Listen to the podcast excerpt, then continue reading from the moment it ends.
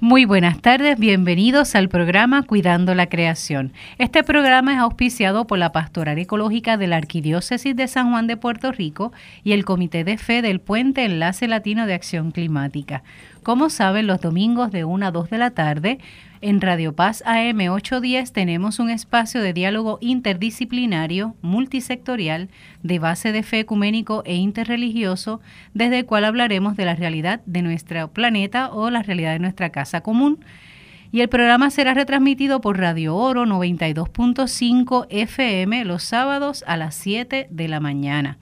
Esta que le habla es la hermana Alicia Vilés Ríos, dominica de la Santa Cruz, y junto a un grupo de personas de buena voluntad, hoy vamos a abordar el tema sobre la literatura ambiental. Para eso tenemos un batallón de gente interesantísima. Y voy a comenzar a presentarles para que relacionemos la voz con los nombres, ¿está bien? Y le damos la bienvenida a Beatriz Laguerre Saavedra. Bienvenida, Beatriz. Sí, muchas gracias por la invitación. Qué bueno tenerla aquí, qué chévere. También tenemos a Verónica Amador Colón, a quien le damos la bienvenida. Buenas, un placer estar aquí compartiendo con todos ustedes. Qué bueno. Y también por el lado de acá tenemos a Isabel Arraiza Arana. Buenas tardes y gracias por la oportunidad. A ti por estar aquí. Y todas estas fueron invitadas, convocadas de algún modo por Marisa, perdón, por Mayra Leticia Ortiz Pado, a quien le damos la bienvenida. Hola, buenas tardes. Está con la vocecita afectada. Sí, un poquito. Eso pasa. Y adivinen quién más nos acompaña. Claro que sí, Jacqueline Torres Martín. Saludos aquí en un banquete que me voy a dar de literatura, eh, agradeciendo a Mayra y Editorial Raíces por eh, su presencia y por traernos a sus recursos para compartir con nosotros en el día de hoy. Muy bien. Como bien dice Jacqueline, el editorial Raíces, ¿está bien? Y ahí nos puede hablar un poco, ¿verdad? En este caso, eh, Mayra, ¿Está bien? Mayra Leticia. Me dio gracia cuando le pregunté el nombre, rápido me dio el nombre completo y eso me encanta. Mayra Leticia Ortiz Padua, de la editorial Raíces, para que nos hables un poco, ¿verdad?, de esto de la literatura ambiental y por qué convocas a estas hermosas mujeres para que nos puedan hablar sobre el tema. Bueno, pues para dar inicio, eh, además de agradecerle la oportunidad de estar aquí con ustedes, pues como bien eh, ha mencionado, nos acompaña algunas de las escritoras de la Casa Editorial Raíces Puerto Rico, de las cuales pues estamos muy orgullosos, ¿verdad?, por el trabajo literario que han venido ejerciendo desde hace un tiempo para acá. Eh, dentro de nuestro catálogo editorial tenemos pues una gran variedad de, libros y de temas, pero al día de hoy pues estamos trayendo lo que es la literatura dedicada al ambiente o en pro del ambiente. Cuando hablamos de literatura en pro del ambiente, pues nos referimos a que toquen de algún, ¿verdad? De alguna manera, de algún modo, lo que es la importancia de la conservación de los recursos, eh, de alguna forma, pues la integración eh, de, las personas eh, en pro de la conservación de los mismos. Y pues nada, he querido pues convocar algunas de ellas que han dicho presente hoy aquí para que conozcan su trabajo editorial, sus libros y puedan acoger los mismos ya sea de manera personal o para, ¿verdad? para las escuelas, eh, las instituciones educativas y eh, una forma educativa que ha tomado mucho riesgo, que son los homeschoolings. Y para eso, pues, he traído algunos de los libros, algunas me excuso porque algunas de las autoras no se encuentran aquí con nosotros, pero sí hemos traído algunos de sus libros, por ejemplo, voy a comenzar con Sofía y los girasoles, de Iris Violeta Pujols, donde el tema está enfocado, ¿verdad?, a la, a la siembra eh, Sofía y los girasoles es uno de los libros del proyecto Semilla. Son cuatro libros de este proyecto que como bien mencionara anteriormente, pues van dedicados a lo que es la agricultura, la conservación de los recursos, pero enfocados en la agricultura. Para niños. Para niños. Eh, ¿En qué, edades más o menos? Bueno, Sofía y los girasoles es el nivel elemental y es para niños de 7 años de edad. Eso es como un segundo grado. Es la historia, ¿verdad?, de una niña que encuentra unas semillas y le pregunta a su abuela que qué tipo de semillas son. La abuelita, que es eh, propiamente la autora de la historia, ¿verdad? Está completamente ilustrado. Le dice pues que no sabe, pero que, qué tal si las siembran, a ver qué va a salir de ahí. Qué bien. Y entonces pues se dedican a buscar los materiales pertinentes para la siembra de las semillas. Esperan le dedican el amor y el cuidado que deben dedicarle, ¿verdad? A, las plantas y al final pues descubren juntas eh, qué flor y qué semilla era, ¿verdad? La que habían sembrado. El libro tiene ejercicios para realizar con los jóvenes, para los niños, y promueve, ¿verdad? La siembra. Qué bien. Sí, Jacqueline está aquí sorprendida porque tenemos, eh, Mayra nos trajo el libro, ¿verdad? En físico. Y cuando lo miramos, están, sus páginas no son en color blanca, son amarillas, como los girasoles. Y eso es bien interesante. El libro es un panfletito realmente, es cómodo. Eh, tenemos aquí este Iris Violeta Pujols y leo en la contraportada, ¿verdad? Que viene ella es de San Lorenzo. Así que todas las escritoras de Editoriales Raíces son puertorriqueñas o por lo menos radicadas aquí en Puerto Rico. Sí. Sí, excelente. Qué bien. Ay, llama la atención. Ganadora del segundo lugar en el certamen de poesía José Gautier Benítez. Y de hecho, este, todas ¿verdad? las escritoras eh, de nuestra editorial, de alguna u otra forma se han destacado grandemente en la literatura. Iris Violeta es parte de del comité que trabaja el Festival de Poesía aquí en Puerto Rico, así que Qué bien. y excelente persona también. Te iba a preguntar con respecto, para conocer un poquito así de la editorial Raíces, antes de continuar con las, eh, las hermanas aquí presentes, eh, ¿tiene, eh, ¿desde cuándo existe la editorial Raíces y por qué el nombre? Bueno, Editorial Raíces comenzó hace exactamente, se cumplen ahora en agosto, tres años. Mm. Y estamos de plácemes porque nunca pensábamos, ¿verdad?, que en tres años íbamos a lograr, ¿verdad?, más de 30 escritores ya con nosotros, incluyendo los escritores que están en las antologías, como por ejemplo la que tenemos aquí en el Cafetal, que ya más adelante vamos a hablar de ella. Llevamos ya ahora tres años, además de ser una casa editorial, también eh, promovemos los servicios educativos integrales de integración y Damos servicio a otras escuelas e instituciones y auditoría para los jóvenes y adultos que quieran publicar. Mm, qué bien. Eh, ¿Por qué raíces? Bueno, porque como las plantas, ¿verdad? Eh, las raíces lo que nos las nutre, ¿no? Y se sacian de ese líquido tan preciado que nos llega, ¿verdad? Pues nosotros pensamos que raíces, las letras, son nuestro alimento, lo que nos nutre, lo que nos llena el símbolo o el. El, el, logotipo de la editorial es un libro abierto de donde emana o donde sale un árbol. Es muy bonito y bien ¿verdad? peculiar, pero quisimos pues, ponerle este nombre porque nosotros queremos como que tocar de alguna manera o conservar o llegar a las raíces de nosotros como pueblo, porque entendemos que se ha perdido un poco de lo que es verdad eh, la historia de nuestros antepasados y no podemos ¿verdad? Eh, concebir eso ni conocer tampoco hacia dónde vamos si no sabemos verdad de dónde son nuestras raíces, de dónde venimos. Y esas raíces obviamente están muy ligadas a lo que viene siendo el contacto con la tierra. Sí. ¿Verdad? Con el cultivo.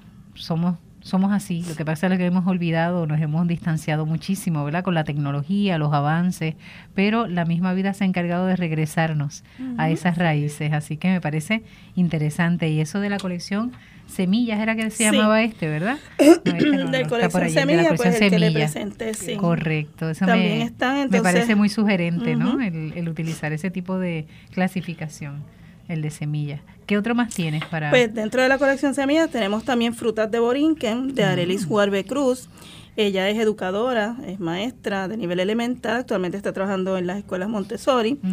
El libro contiene también su cuaderno, no olvidé sacarlo, pero está por ahí, un cuaderno de interacción para todas las materias donde los niños realizan actividades de matemática, español, de todas las materias de arte. Excelente.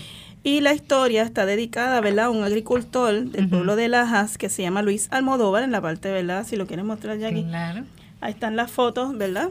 Hace poquito estuvimos en el Festival de la Piña, Don Luis estuvo, ¿verdad?, como él es de, Lajas y la, ¿verdad? la escritora también, estuvimos compartiendo porque realmente lo que pretende la historia es promover la agricultura, la importancia que tiene un agricultor y la, el sembrar nuestra tierra y el fruto como tal que emana ¿verdad? de la tierra. El libro es este completamente ilustrado y contiene la historia de un vendedor de frutas y dos niños que se acercan a él para conocer las frutas de su pueblo, de Puerto Rico. Eh, habla, ¿verdad?, de el valor de las monedas, las fracciones, y pues lleva el mensaje, pues, como tal, de, del valor de nuestra agricultura, de lo que es sembrar y la importancia que tiene el agricultor. Porque si vemos hoy en día ha tomado mucho arraigo también la agricultura y sabemos mucho que este tipo ¿verdad? de, de dinámica, de disciplina se ha dado muy buena en la isla. Incluso pues a raíz del paso del huracán pues hemos tenido que volver otra vez ¿verdad? a, a sembrar. A sembrar, sí, y esa urgencia, ¿verdad? De sembrar. ¿Tienes algún otro? Sí, entonces está Anulia, el sueño del café. Anulia, el sueño del café es de mi autoría Ah, y aparece junto a la coautora Marla Verdecía, que tampoco, ¿verdad? La excusamos que no pudo estar con nosotros hoy. Anulia, el sueño del café también es del, del, ¿verdad? del proyecto Semilla, pero va dedicado a la agricultura, pero tiene también una connotación en la enseñanza de los valores y la empatía. A ver, ese tema de los valores que ahora mismo Sí. tiene tanta vigencia. ¿Me vas a, me vas a dar cuerda? Claro. Sí, el contrato este del Departamento de Educación, de los valores, que fueron a buscarlo allá, Estados Y Unidos. desapareció. Est- ajá, y ahora me aparecían a las convocatorias cuando tenemos aquí muchas editoriales Claro. que desde hace muchos años, y reciente, ¿verdad? La editorial Raíces, que maneja este tipo de literatura puertorriqueña, de los puertorriqueños, para, Puerto, para los puertorriqueños, con los puertorriqueños, etcétera, etcétera. He dicho. Y que en ese que tú mencionas, ¿verdad? Del. Departamento de Educación, utilizan, por ejemplo, animales tan cercanos a nosotros como los elefantes, las jirafas. león. Y uno escucha, por ejemplo, aquí el tema del café, que todo el mundo cuando escucha café, y aquí tenemos que ser realistas, hasta los niños el café es importante ya. En eso pienso en mis sobrinos, por ejemplo. Mis sobrinos sueñan con el café en la mañana, así que el tema del café no es un tema ajeno ni es de gente vieja solamente, ¿verdad? Es un tema que hasta los niños y eso lo pudieran entender. Sí. Y que se rescate, ¿verdad? Eh, esta plantación de café, que no es solamente un monocultivo, porque puede estar asociado a otros cultivos, ¿verdad? Y que se siembra de tan, tantas formas, a la sombra, eh, al sol, y que tiene tanta diversidad. Definitivamente en Puerto Rico hay que rescatarlo y que pueda ser un medio para transmitir los valores, excelente. Así que cuéntanos un poquito, autora. Pues Anul es una niña de aproximadamente 8 años que se dedica junto a su abuelita y su mamá al cultivo del café en la isla. Como pueden ver en la portada, presenta, ¿verdad? De un lado la finca de café toda florecida y al otro pues la devastación de la finca una vez tras el paso del huracán. Ok. El Algo parecido con el huracán María es, Sí. ¿verdad? Pura casualidad. Ajá. No, no, es No, es relacionado. Se hizo, de hecho, el libro salió posterior al paso del huracán porque Ah, queremos pues, enfocar en los niños la devastación que hubo en la agricultura puertorriqueña. De hecho, en Puerto Rico no hay café. El café tarda aproximadamente cuatro años, ¿verdad? En lo que esos arbolitos crecen y todo. Y están maduros para poder dar este para fruto. recogerlo. Incluso presenta, el libro presenta a través de la historia, pues eh, eh, todo ese proceso de cómo se cultiva el café en la isla, cómo lo cultivaban uno junto a su abuelita y su mamá, cómo lo llevaban a otros coffee shop o tienditas para ser, ¿verdad?, eh, degustado. Y cómo la pertinencia de una niña, a pesar de, de, de ser tan pequeña, por el amor a la tierra, al cultivo. Enfoca también en los valores porque habla de la empatía, de la importancia de un buen maestro y el mensaje que debe transmitir a los estudiantes sobre esa pertinencia por lo nuestro. Volvemos al tema de las raíces, de conservar la- ¿verdad? las raíces. Lo nuestro. Pues sí, pues eh, la niña está disfrutando ¿verdad? plenamente en el cafetal, ella pues cuenta que ella saca los granitos, ¿verdad? Los- de, de los arbolitos y se los echa a la boca para chuparlo, toda esa experiencia en el cafetal. De que le gustaba ponerse la ropa de sus tíos para eh, espantar a las aves cuando venían a comerse los, los- los granos y todo eso. Hasta un día, que ella era muy feliz, pero hasta ese día. ¿Qué día? Pues cuando llega ¿verdad? la devastación a través del paso del huracán, que como ella lo describe como ese monstruo, ¿verdad? Y presenta también en el libro las láminas donde está eh, llegando el huracán a la isla, el impacto ambiental Qué que bien. tiene, ¿verdad? Sobre la agricultura. ¿Y qué pasó tras ¿verdad? el impacto del, del mismo? Pues las personas piensan que no, pero los niños también sufren ¿verdad? de depresiones, de tristeza, de dolor. Y para ella, pues ese era el modo operando de la vida de, de su madre, de su abuela, era todo un que se legado van a afectar de algún modo. pues la niña no quiere regresar a la escuela hasta ese día, ¿verdad? Que vuelve y como les hablé del impacto que tiene un buen maestro en la vida de un niño, pues por ejemplo la mamá había decidido durante, o sea, durante no, pero previo al huracán, eh, junto a sus tíos rescatar un poco de lo que eran los arbolitos. Cuando la niña va a la escuela a, a- a hablar delante de los demás niños que se cohíbe porque está muy triste, eh, la maestra pues trae un arbolito de café al salón de clase. La niña se sorprende muchísimo, una plantita, porque no sabe de dónde la sacó. Y cuando pregunta, ¿alguien sabe de qué planta hablamos? Ella muy feliz, yo, yo sé.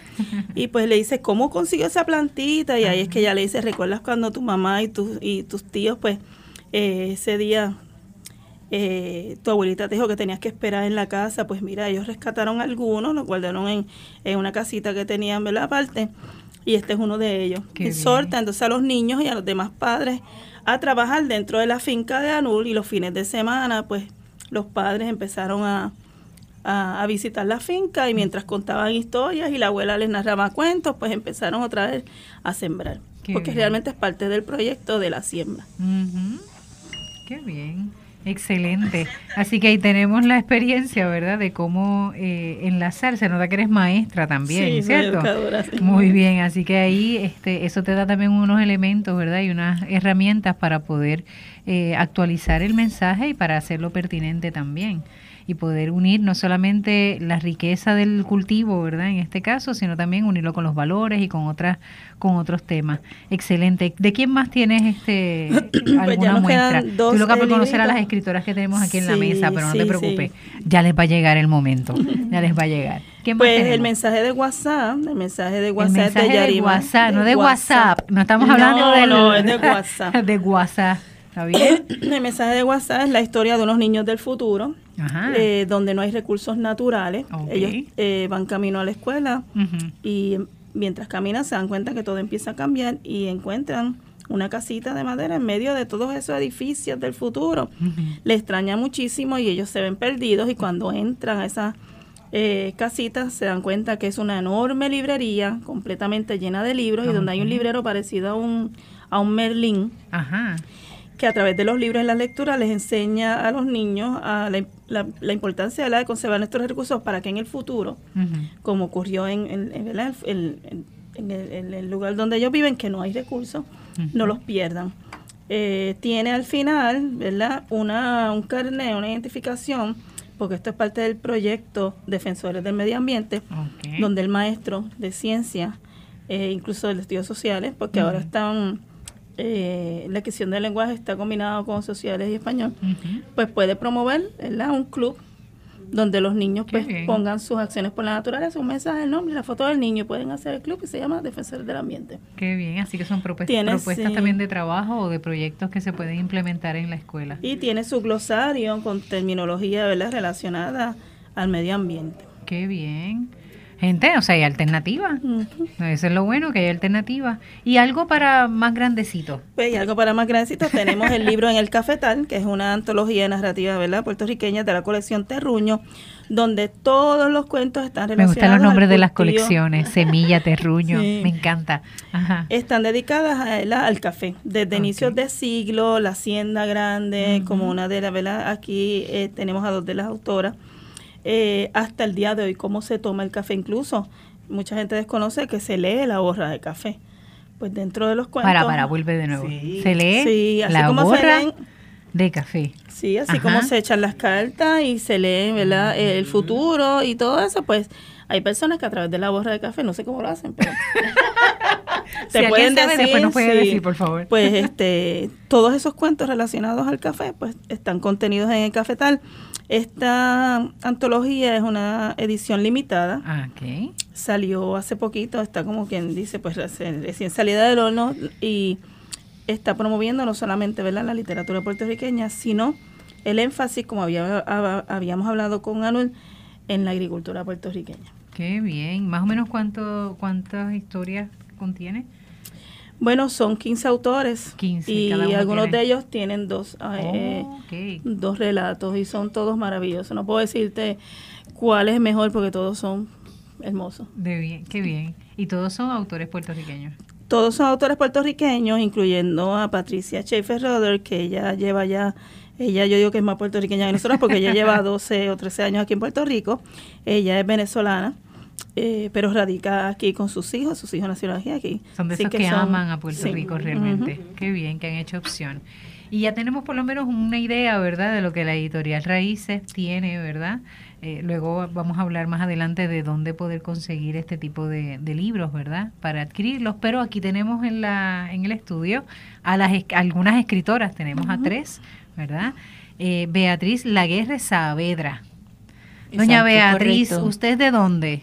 Pues mi familia es de Moca y Aguadilla. De Aguadilla. Saavedra de Aguadilla y los Laguerre que se nacieron en Moca. Muy bien. Yo nací por acá en Santurce, pero el campo me Usted es, de la, usted es isleña realmente, porque de. Santurce se les decían los isleños. Los isleños. Así que usted es verdaderamente isleña. ¿Está bien? Más que los que están en la isla por allá. bueno, de sus libros o de, su, de sus escritos, ¿qué nos puede contar? Pues están muy relacionados a este tema, precisamente. En términos ecológicos, en términos de todo, el primero, uno de los primeros que salió fue Mamá me gustaría ser, donde el niño le, está en el patio, la madre entra también al patio, el niño está muy entretenido con las hojitas de los árboles, con los pájaros, con todo, es un niño bien de mucha eh, emoción con la naturaleza, ¿no? Entra su madre, él se le queda mirando y tal cosa, y piensa que lo, todo lo que piensa de su madre, ¿no? Con amor. Ajá. Se le acerca y le dice, mamá, si tú, si yo fuera un río que nace bien arriba, en la montaña, y bajo a la ciudad, ¿tú me reconocerías? Wow. Y la madre se le queda mirando y él dice, si yo fuera un gusanito, tú no dirías que gusanito feo, porque ese gusanito soy yo. Uy, ajá. Y, me, y estaría en una bolsita así oscuro mucho tiempo, mucho tiempo, y de repente abriría el saquito y vería que me crecieron alas, mamá. ¿Tú Qué me bien. reconocerías? Qué bello. Y entonces continúa diciendo, y si yo fuera una abeja que hace miel, mamá, esa miel que tanto te gusta, yo sería el primero en ponerte miel en tu boca, mamá. Ay, qué chulo. Ajá, qué bien. Eh, ¿Tú me reconocerías? Y sigue preguntándole, ¿no? Ajá. Todo lo relacionado con la naturaleza, con todo.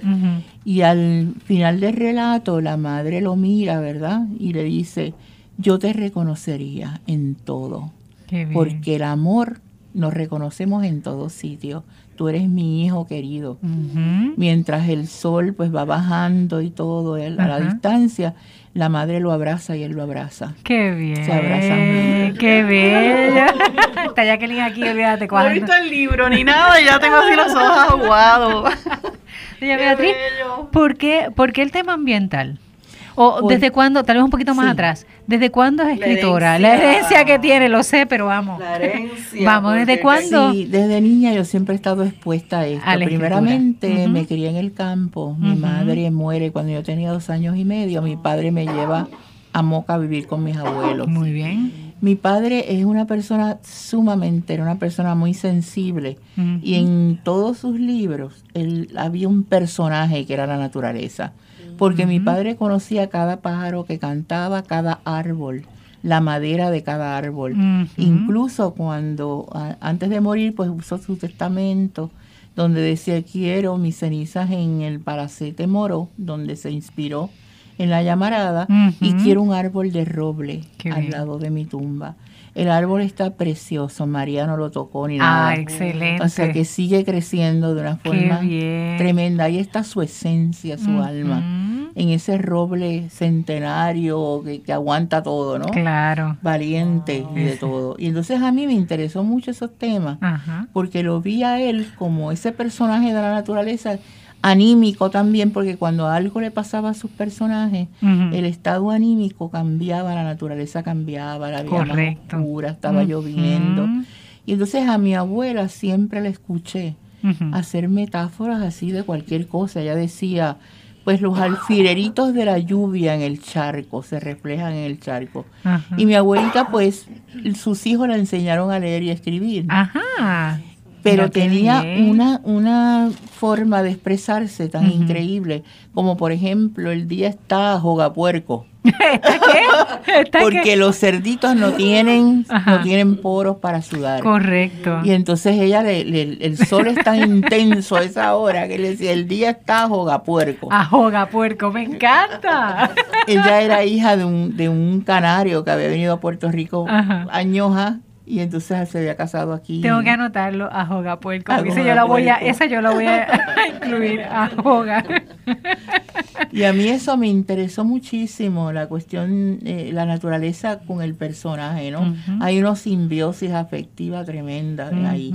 Y entonces cuando estoy escribiendo, yo comencé, pero muy pequeña, a hacer poemas, cuentitos y todo, pero con la figura de mi padre al lado, yo me sentía. Imagínate. O sea, él era el cóndor, ¿verdad? Claro. Y entonces yo era ahí una ardillita a lo mejor que, empezaba, ¿no? Claro. Y entonces yo le decía, ¿qué te parece esto? Y se lo leía. Mira, es de, una amiga mía. Y cuando fui creciendo, de una maestra, compañera mía. ¿Nunca le dijo que era nunca nunca le dije que era ¿De así cuando estuve ya escribiendo eh, todo el tiempo, nunca le decía que era mío. Pero yo estoy convencida que algunos de ellos mi padre conocía claro que era mío, que sí. pero hay otros que no y me daba su crítica y de todo siempre le gustaban pero siempre me hacía alguna observación claro. Caramba, Para mejorar. cosa para mejorar Qué bien. Y es que esa vara era alta, déjeme Sí, decirte. estoy segura que él conocía esto y como yo de pequeña siempre estaba en conferencias con él charlas que él daba Claro. su libro La llamarada y resaca estaba en el currículo de español Imagínate. mi padre daba conferencias Todo el mundo lo conocía a través todo de el mundo lo conocía. Incluso lo iban a buscar a mi casa para que fuera a tal escuela. Todo. Qué O sea, privilegio. bien bien bien inmersa en este tema porque es el no solamente es del momento sino esto está pasando desde hace años. Y me he leído muchísimo sobre Al Gore que él está muy interesado en estos temas también Sí. cómo el cambio climático está afectando todo. Incluso hasta lo- los animales de mar, ¿verdad? Los marinos que se están acercando demasiado, como los tiburones, todo esto. La comida, el, el cómo el cambio del agua, sencillamente que está tan ya caliente. O sea, está cambiando todo tanto que, que realmente me interesa mucho el tema. Y aparte de eso, de que quiero que los niños desde pequeños comprendan que hay que preservar el medio ambiente a su alrededor. Definitivo. Ellos tienen que tener esa destreza de, de, de tratar y, y ese gusto, ¿verdad? No solamente por la lectura, sino de esos temas. Y este, este libro, más otros como Las Garzas, en la danza de las garzas, también es un momento bien en el campo, donde la nena va a una especie de pantano donde hay muchas garzas, pero ese lugar está prohibido porque es peligroso. Claro, pantano. Exacto, pero ella va Y observa todas las garzas cuando van llegando y es como una película, ¿verdad? Ellas extienden las alas, aterrizan poco a poco y se van conociendo entre ellas. Ella los ve como una conversación que tienen. Qué bien. Una que llega de la China, vestidita de China, la, la otra que llega de España, la vestidita. ¿verdad? Con el traje Típico español. típico español. Y, por ejemplo, la dama francesa con su Pamela y todo. O sea, ella va viendo a través de todo eso que está observando, ella se hace la imaginación, Wow. su, su imaginación corre, ¿no? Después llega a la casa, sencillamente la abuelita la regaña porque estuvo ahí, pero le confiesa, yo también lo hice. en su momento. La ¿no? comprende, la comprende muy bien. Hermanos y hermanas, los que están escuchando es el programa Cuidando la Creación por Radio Paja M810, que sale los domingos de 1 a 2 de la tarde y que se retransmite los sábados de 7 a 8 de la mañana desde Radio Oro FM 92.5. Aprovechamos para saludar a la gente de Corozal, de Santurce. Aprovechamos también darle un saludo a la comunidad San Carlos en el área de Dorado y al colectivo Huaquiá que constantemente nos están escuchando y mandando mensajes, a la familia Negrón Caldero, a la gente de Tuabaja, especialmente del área de Levitown, Mirta Díaz, Aide Vasallo, Waleska Jiménez, Linda Hernández, etcétera, que siempre nos siguen y nos mandan, ¿verdad?, eh, mensajitos y anuncios. Aprovechamos también para recordarle que puede contactarnos a través de la página de Facebook, Cuidando la Creación, así mito lo va a buscar y así mito va a aparecer. ¿Está bien? Y también puede comunicarse a las oficinas de Enlace Latino de Acción Climática para cualquier información o para si necesita algún taller al 787-545-5118 o al 787-545-5119. Les recordamos que estamos en a veces cuando grabamos el programa los miércoles, tiramos unos videitos en vivos por Facebook desde la página Cuidando la Creación para que más o menos se vayan entusiasmando con el tema que se va a trabajar.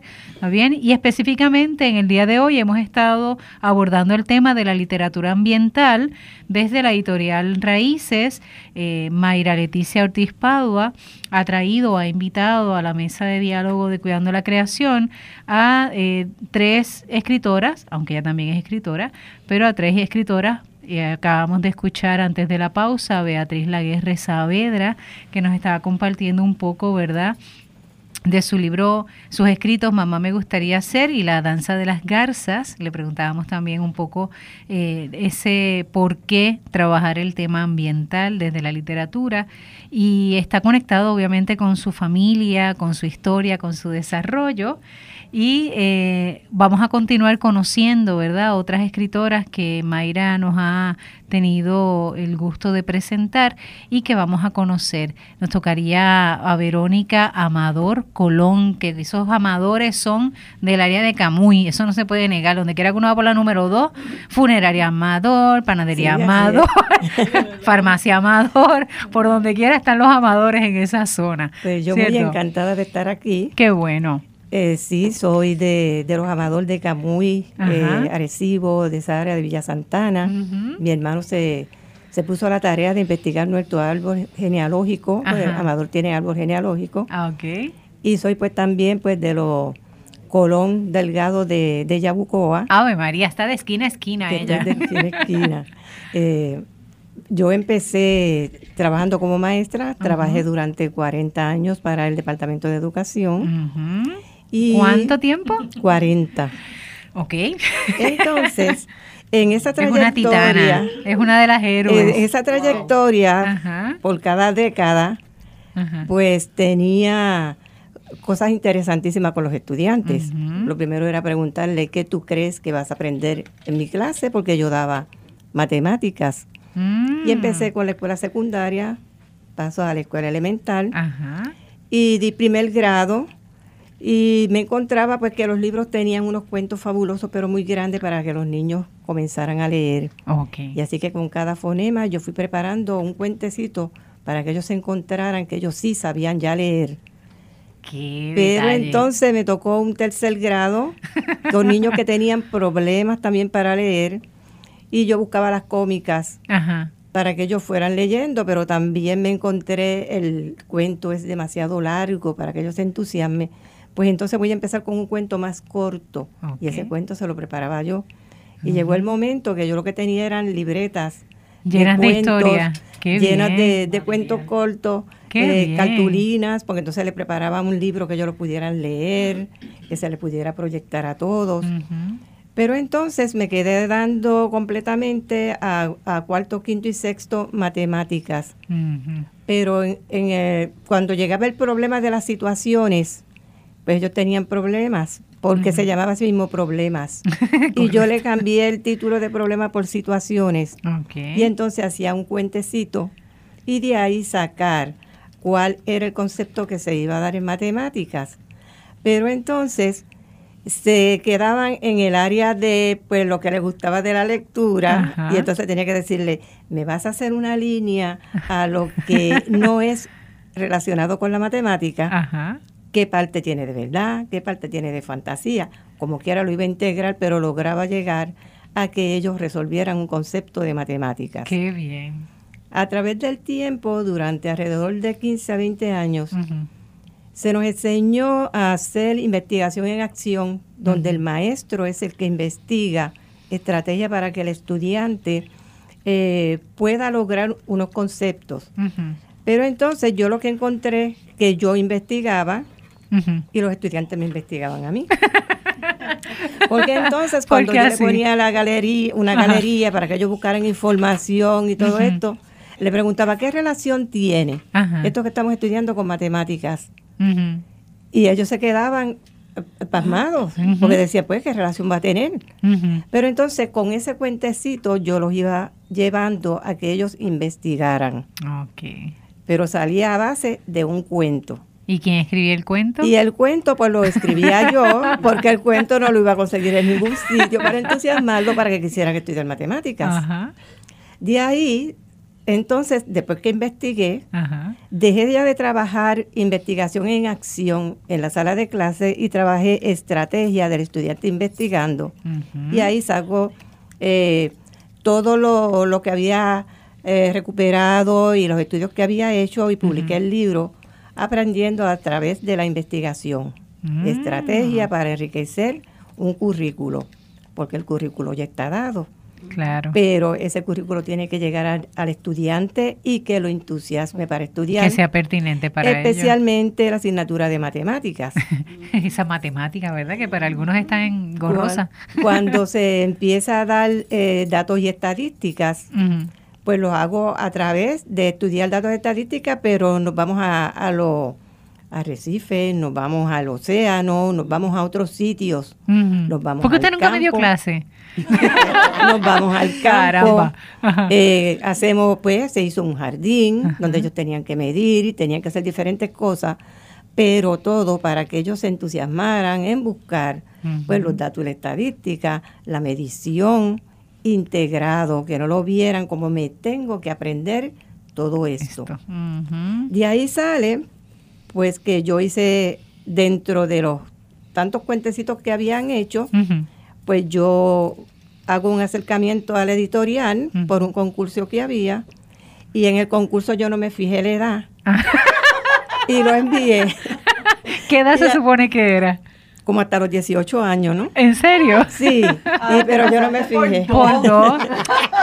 Un año Y más que tiene. entonces Envío mi, mi cuento cuando Ajá. me contesta pues la presidenta de la editorial, Ajá. gustó el cuento y nos dedica, pues nos comunicamos. Ajá. Y me dijo pues para empezar a publicar. Excelente. Yo digo, lo, lo que sucede pues cuando uno no está pendiente de la edad.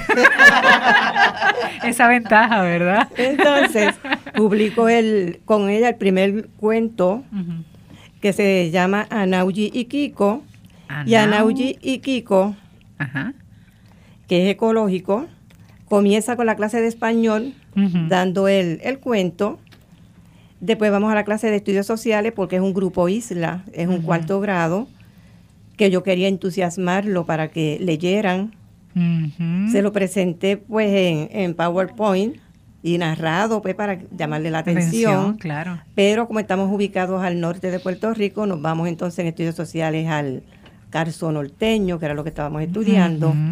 Después de ahí nos vamos a- al plano cartesiano, que lo estábamos dando y quería que ellos entendieran de dónde surge esto del plano cartesiano Wow. con otro cuentecito más, Ajá. pero incluyendo a este para buscar a la iguana y el coquí en el plano cartesiano. Qué bien. Entonces de ahí, de ahí nos vamos entonces a la clase de ciencia. Ajá. En la clase de ciencia, pues vamos a ver el hábitat del coquí y el hábitat de la iguana.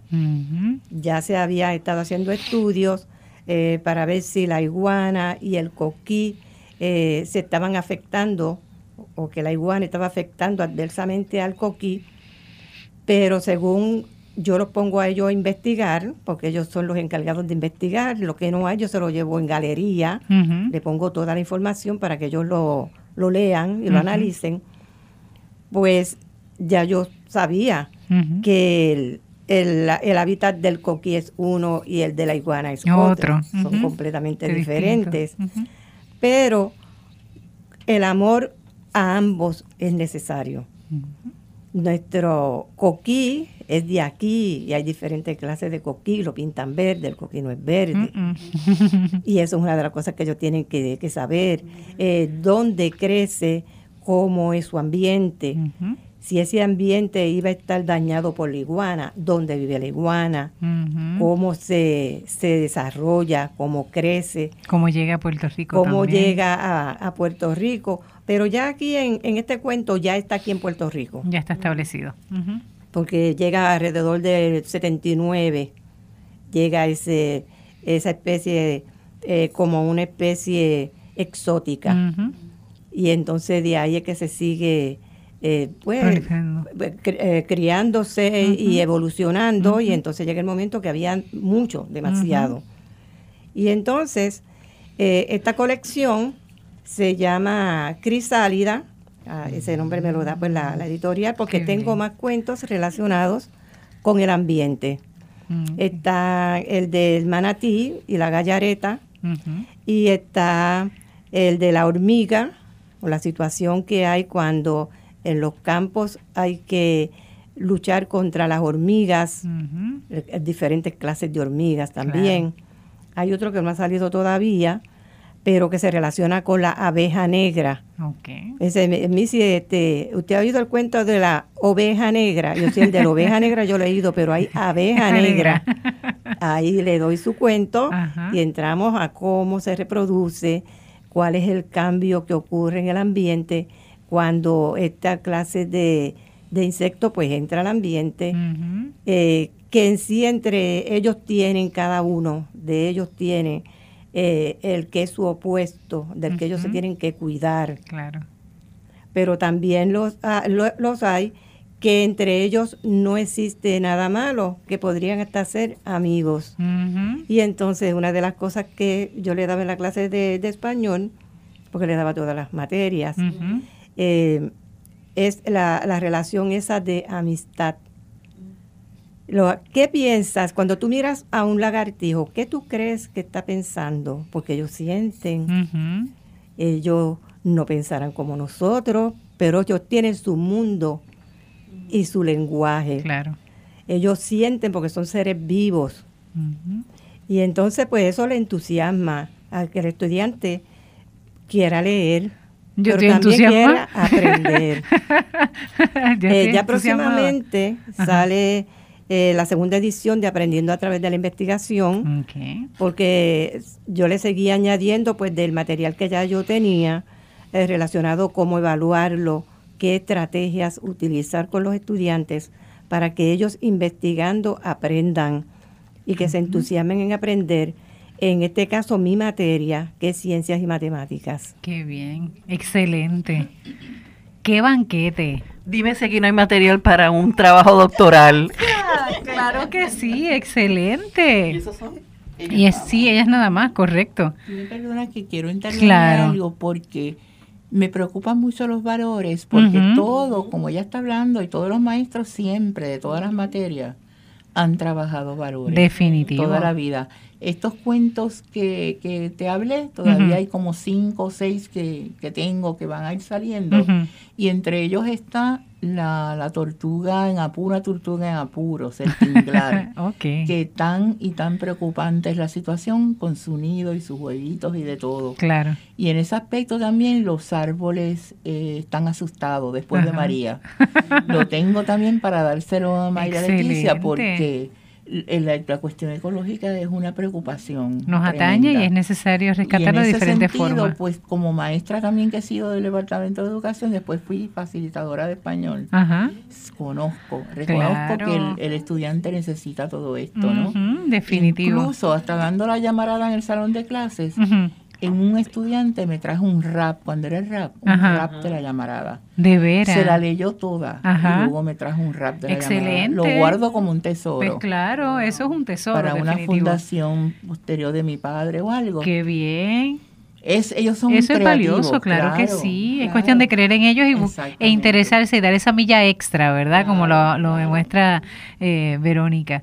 Eh, quisiera aprovechar, antes de que, de que el tiempo ¿verdad? Nos, nos nos traicione, poder conocer un poco el trabajo de Isabel, porque tenemos a Isabel Arraiza Arana.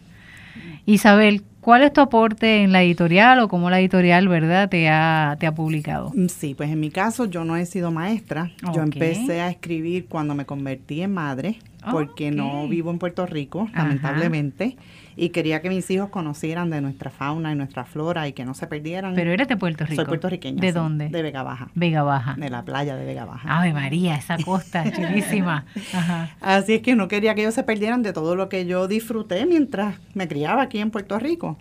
Mi primer libro de cuentos se llama Cuentos Musicales. Son cuentos puertorriqueños bien alegres que están todos unidos por el, un hilo conductor que es la música. Eh, pues hay bomba plena, ¿Por qué la música? Porque me encanta, no sé tocar ningún instrumento.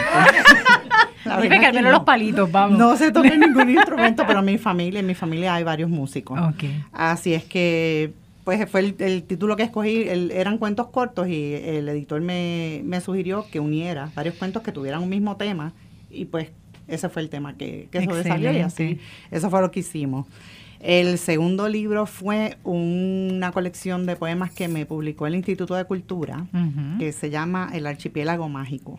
Es un viaje imaginario de unos niños por diferentes islas que todas representan algún rasgo sobresaliente de, Puerto Rico. En el 2009 gané el premio El Barco de Vapor aquí en Puerto Rico con una novelita para primeros lectores que se llama La Escuelita Dos Re Misteriosa. Es un misterio. También tiene que ver con la música. Estos niños... Dos Re, Misteriosa. Estos niños reaniman un, un campo que está, está devastado después del paso de un huracán y fue hace años, así que no tiene nada que ver con María, pero pues ahora tiene pertinencia, otra vez. De esa novela hice una segunda parte que publicamos hace un año, se llama Dos Remisterio Playero. Los mismos niños entonces aprenden cómo reanimar un mar que es ahora el que está mudo y muerto. Y también con música, en, los dos casos. Gracias, que no toco un instrumento, porque si llega a tocar alguno, olvídate. no sé nada, nada. Entonces, con la editorial Raíces, el libro que vengo a presentar se llama Mar de Estrellas. Mar de Estrellas. Mar de Estrellas. Es la historia de un, es un cuento en verso. Ajá. Un cuento en verso para, desde prelectores, porque es, es rimado y tiene ritmo. Pues se le puede leer a un niño pequeño y es la historia de un cucubano que vivía en el viejo San Juan y el humo de un crucero lo enferma y la basura del mar lo enferma que es una realidad. Yo soy, yo vivo en Cataño y, entran los cruceros y de verdad que uno percibe cuando cuando llegan y cuando se van. Cierto. Se pues dejan el crucero lo enferma y le apaga el foco. Ya él no puede encender más su bombillita y entonces se muda a la isla Nena donde ve eh, llega este mar de estrellas haciendo referencia a las bahías bioluminiscentes. Allí conoce un manatí, una tortuga de carey y un pelícano pardo que estaban allí refugiándose de diferentes peligros a los que los seres humanos someten a nuestros animales. Qué bien. Así es que eh, en la parte de atrás del libro hay unas actividades de comprensión lectora, de animación a la escritura y actividades para que se diviertan. Pero me interesaba que supieran los niños de las bahías bioluminiscentes, de los problemas que enfrentan los animales y los seres humanos con la contaminación de nuestros mares. Definitivo. Y como dijeron que se podían denunciar cosas. Claro. Vine de visita este mes y pues soy de la playa de Vega Baja, vivo a 20 pasos del mar. Okay. El mar ha estado en bandera roja todas las últimas semanas porque el vertedero de Vega Baja está encendido. En fuego. Toda esa basura líquida va a los ríos, al suelo y finalmente llega al mar. Así que está, que no nos podemos meter al agua. Wow cosa que me, me da mucha pena y, que, y que afecta a todos los que vivimos, a todos los que viven en esa área. Mis papás todavía viven ahí. Y es pues bien lamentable, bien lamentable que, no se esté cuidando las playas de este, de este país, o sea, los recursos naturales que hay en este país no comparan. Yo, yo me he mudado 16 veces. En Estados Unidos he vivido norte, sur, este, donde quiera he vivido. ¿Actualmente estás en dónde? Ahora estamos en Illinois, bien cerca de San Luis, Missouri, en la misma frontera no hay, como Puerto Rico, no hay otro. O sea, los recursos de este país da mucha, mucha pena que no se cuiden. Y hay que empezar desde los niños a que aprendan a apreciar y a cuidar lo que tienen, porque verdaderamente esta isla es maravillosa. Qué bien. ese ha sido mi granito de arena. excelente. Granito, muchacha. Tremendo aporte. Qué excelente. Eh, Mayra, te iba a preguntar, porque escuchando obviamente a estas escritoras y escuchando también, ¿verdad?, lo que narrabas de, de otras escritoras que tienes ahí, el muestrario de libros que tienes de la editorial, ¿de qué forma podemos acercarnos a la editorial Raíces? ¿Dónde podemos conseguir eh, las colecciones, sobre todo con esos títulos tan sugerentes, ¿no? Colección Semilla, Crisálida, etcétera. Crepúsculo. Crepúsculo, imagínate. Terruño, vamos. ¿Dónde podemos conseguir? Bueno, actualmente tenemos nuestra página en Facebook, Editorial Raíces Puerto Rico Servicios Educativos Integrales. Nuestros libros pues pueden accesar lo mismo a través de nuestras páginas, nuestros recursos también están disponibles para visitar ¿verdad? los diferentes escenarios, las instituciones. También están disponibles la mayor parte de ellos en Amazon, eh, en Barnes and Nobles y otras ¿verdad? Eh, plataformas eh, digitales. a través de la Internet. Y, nada, estamos pues bien abiertos y amplios a la invitación, ¿verdad? eh, para que conozcan más de nuestro, de nuestro, ¿verdad? De nuestro trabajo. Sí, también en las librerías se encuentran la mayor parte de ellos en Casa Norberto, en la librería Casa Norberto en Plaza de las Américas, donde actualmente pues llevamos a cabo las actividades, inclusive los queremos invitar este domingo. Vamos a tener la presentación de un libro dedicado a la niñez de Julia de Burgos, un libro maravilloso de Obdulia Baez Félix, así que están cordialmente invitados. Excelente. Qué bien. Así que eh, te iba a preguntar, eh, el acercamiento al Departamento de Educación, ¿se ha dado? Sí, gracias a Dios pues hemos tocado base, ¿verdad? Ya varios de nuestros libros entran con el favor de Dios este semestre, ¿verdad? Al departamento, lo cual ha sido pues una noticia, ¿verdad? Este maravillosa de que pues, podamos ¿verdad? empezar esa, ¿verdad? Esa caminata, ¿verdad? A, ¿verdad? De poco a poco, pero logrando ¿verdad? Los, objetivos que, que, nos trazamos. ¿Metas futuras? a corto y a largo plazo, aparte de entrar a la educación. Escribir, porque hace mucha falta. Nosotros tenemos varios proyectos, tanto para niños y jóvenes, donde la escritura creativa eh, está tocando base, ¿verdad? Con nuestros talleres para niños y jóvenes. Así que, pues, esperamos que todos los que estén, ¿verdad?, interesados en publicar eh, nos hagan el acercamiento con o sin, porque realmente no se trata de, de verdad de una cuestión económica, sino más de crear esa o, dejar esa huella a través de la, de la literatura y las artes. Qué bien. Te quería comentar que, que nos me reuní con Mayra hace poco, sabes, de mi proyecto de Aprende Verde y tengo el compromiso con ella de que, de hecho, ya su catálogo está incluido en la página de Aprende Verde con la con el interés de que eventualmente, ¿verdad? Cuando tenga más oportunidad y acceda a fondo, podamos integrar lecciones educativas eh, alineados con lo, con lo, con el catálogo y con los temas de que el portafolio, ¿no? Que trae Editorial Raíces para para colaborar y crear esas alianzas y crear ese apoyo. Pero por lo menos el catálogo y la referencia de Editorial Raíces pues está eh, cross marketing, como decimos, en la plataforma, en, ¿verdad? en, mi proyecto de, tesis de, la universidad. Mayra también eh, es producto de la UMED, es educadora ambiental como yo, este, ha colaborado en otros años, la conozco porque colaboró en proyectos educativos, su hija que está aquí también, que es el talento, productora, promotora, este, diseñadora, ella es, ella ha hecho de mariposa, de crisálida, de todo. Esa, e, ella tiene una familia espectacular que la apoya mucho. Así que me da mucho orgullo conocer a Mayra y haberla traído aquí, que haya traído a toda su, ¿verdad? A su, a su talento, que me encanta. Ya, ya voy a empezar a mirar eso porque quería no es fácil, o sea, esa, esa, esa, esa semilla creativa, eh, les tengo envidia de la buena y de la bella. Nada más un segundito. Claro que sí. O sea, todo esto se puede integrar con distintas materias. Definitivo. Los míos, los de las todas las demás escritoras Así y que se dan talleres también. Se va a las escuelas y se dan talleres. Están disponibles para eso. Estamos disponibles Perfecto. claro que sí. Iba a preguntar, bueno, voy a hablar tal vez por el área de, de iglesia, ¿no?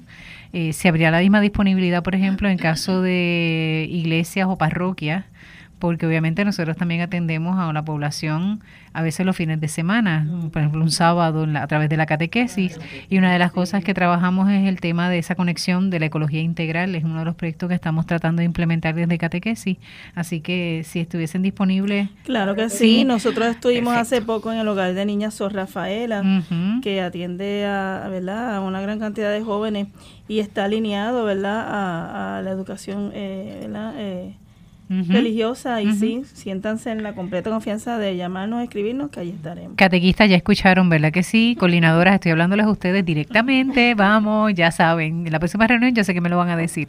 Bueno, quisiera para cerrar así el, el programa, lanzarles una, una propuesta. Eh, que me puedan decir en una frase corta, no muy extensa, corta, qué significa para tu vida esto de la literatura ambiental. Voy a darles un segundito, ¿verdad? Para que puedan pensarlo, tal vez en lo que yo sigo aquí articulando. y vamos a escuchar, ¿verdad? Lo que para Beatriz Laguerre Saavedra, Verónica Amador Colón, Isabel Arraiza Arana y Mayra Leticia Ortiz Padua significa para, para ti, ¿verdad? En tu vida, esto de la literatura ambiental. ¿Quién quiere empezar? Mayra, vamos, Mayra. Bueno, pues realmente significa aprendizaje. Es aprendizaje y ponerlo en práctica. Muy bien, excelente. ¿Quién sigue? Leticia. Digo Isabel, ¿por qué digo Isabel? pues como dijo Mayra, yo creo que es importante que, empecemos desde que son pequeños. Empezar por los niños para que se eduquen, aprendan y tengan aprecio por, nuestros recursos y que no dañen lo, lo que hay aquí en Puerto Rico, que es tan lindo. Eso. Verónica, para ti, la literatura ambiental, ¿qué ha significado o qué significa? Para mí es el amor que se tiene hacia todo lo que es vida. Todo lo que es vida es importante y tenemos que conservarlo. Muy bien. Y para Beatriz Laguerre Saavedra, la literatura ambiental. Coincido con Verónica porque la literatura ambiental es vida, no solamente eso, sino un, un grito desde ya para la supervivencia de nuestro planeta. Tan grave es esto. Así para que todo, todo el mundo se una para esto mismo. Muy bien. Jacqueline, ¿te anima? ¿Te anima, Jacqueline? Para ti, Jacqueline, la literatura ambiental. Literatura ambiental es comunicar, eh, comunicar ese amor, ese amor y ese aprecio, lo que no, lo que no, y ese conocimiento. Lo que no conocemos no lo podemos aprender, ¿verdad? Amar, Como hemos hablado otras veces, aprender a amar para entonces eh, conservarlo. Así que eso va una cosa detrás de la otra. Y la literatura nos permite esos tres componentes, hacerlo, hacerlo. Muy bien. Pues hermana, Mil gracias por estar aquí, gracias por su tiempo, gracias por dejarse inspirar, porque la naturaleza les inspire, gracias que eres madre y que ese anhelo para que tus hijos, ¿verdad? En el caso de Isabel, conozcan a nuestro país, a nuestro archipiélago, ¿verdad? Y que eso te impulsara a escribir, qué bueno. ¿Está bien? Gracias, maestra Verónica. ¿Está bien? Por integrar la ciencia y las matemáticas y poder hacerlo de una forma tan creativa. ¿Está bien? Gracias. Gracias, Beatriz, de verdad. No solamente por tu herencia, ¿está bien? Sino por amar y querer hacerlo. ¿Está bien? Así que mil gracias. Y a ti, Mayra, gracias por, por creer en, la, en esta posibilidad, en esta plataforma de la escritura, ¿verdad? El poder escribir, pero sobre todo que el tema que les mueva sea el ambiente bien? Y a ustedes, hermanos y hermanas que nos escuchan y nos acompañan semana tras semana, gracias por creer en el proyecto de vida, gracias por creer en la ecología y sobre todo integrarla a su vida. Seguimos cuidando la creación. Hasta la próxima semana. Dios les bendiga.